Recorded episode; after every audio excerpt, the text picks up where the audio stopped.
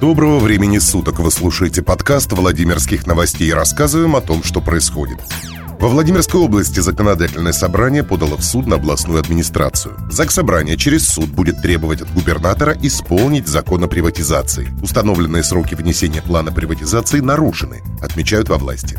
Заксобрание обратилось в суд по поводу неисполнения администрации Владимирской области регионального закона о приватизации государственного имущества Владимирской области. Согласно закону, план приватизации на 2021 год должен быть внесен на рассмотрение облпарламента в срок до 15 декабря включительно. Однако этого сделано не было. Таким образом, губернатор проигнорировал им же подписанный областной закон. Законодательное собрание было вынуждено обратиться в суд, поскольку в сложившейся ситуации это единственная возможность принудить исполнительную власть соблюдать соблюдать закон. Так прокомментировали ситуацию в региональном парламенте.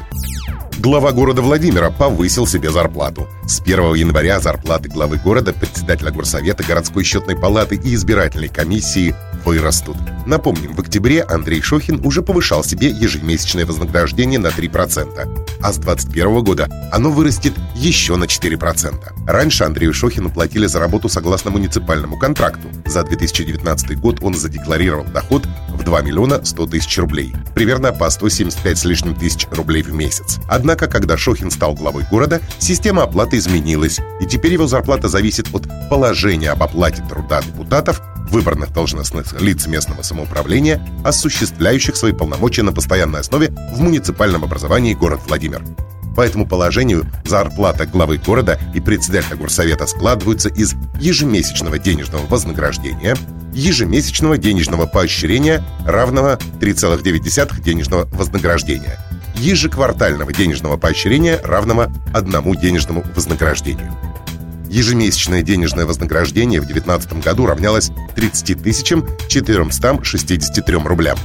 Затем оно повышалось дважды, с 1 октября 2019 года Ольгой Деевой на 4,3% и с 1 октября 2020 года Андреем Шохиным на 3%. Соответственно, сегодня денежное вознаграждение является равным 32 726 рублям.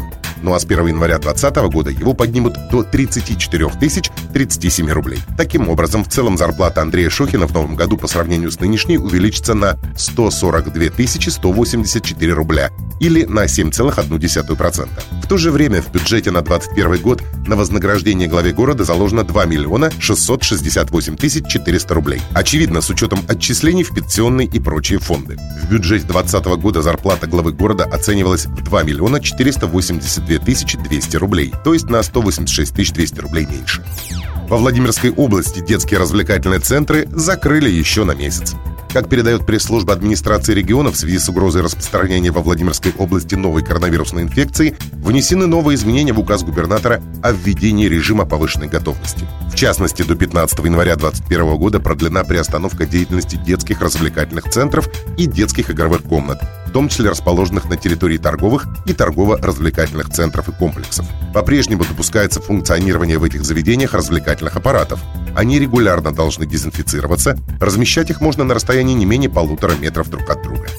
Кроме того, до стабилизации эпидемиологической ситуации по заболеваемости COVID-19 режим изоляции теперь должны соблюдать и граждане с хроническими ревматоидными и аутоиммунными заболеваниями. Этой меры предосторожности по-прежнему должны придерживаться граждане с хроническими заболеваниями бронхолегочной, сердечно-сосудистой и эндокринной системы, а также беременные женщины. Напомним, что всего в регионе с начала пандемии уханьский вирус нашли более чем у 15 тысяч владимирцев. Владимирским новостям 4 года. 14 декабря 2016 появились первые новости. Чуть позже СМИ было зарегистрировано Федеральной службой по надзору в сфере связи, информационных технологий и массовых коммуникаций. Информационное агентство «Владимирские новости» работают в холдинге ООО «Региональные новости», в которые также входят и Тульские новости, и Орловские новости, новости Брянска, Рязанские новости, Калужские новости, новости Иванова и Воронежские новости. Все СМИ холдинга, в том числе «Владимирские новости», являются негосударственным, независимым региональным СМИ, предоставляющим площадку для выражения противоположных взглядов. Новости выходят 7 дней в неделю, 24 часа в сутки. Кстати, за этот год число наших читателей заметно выросло.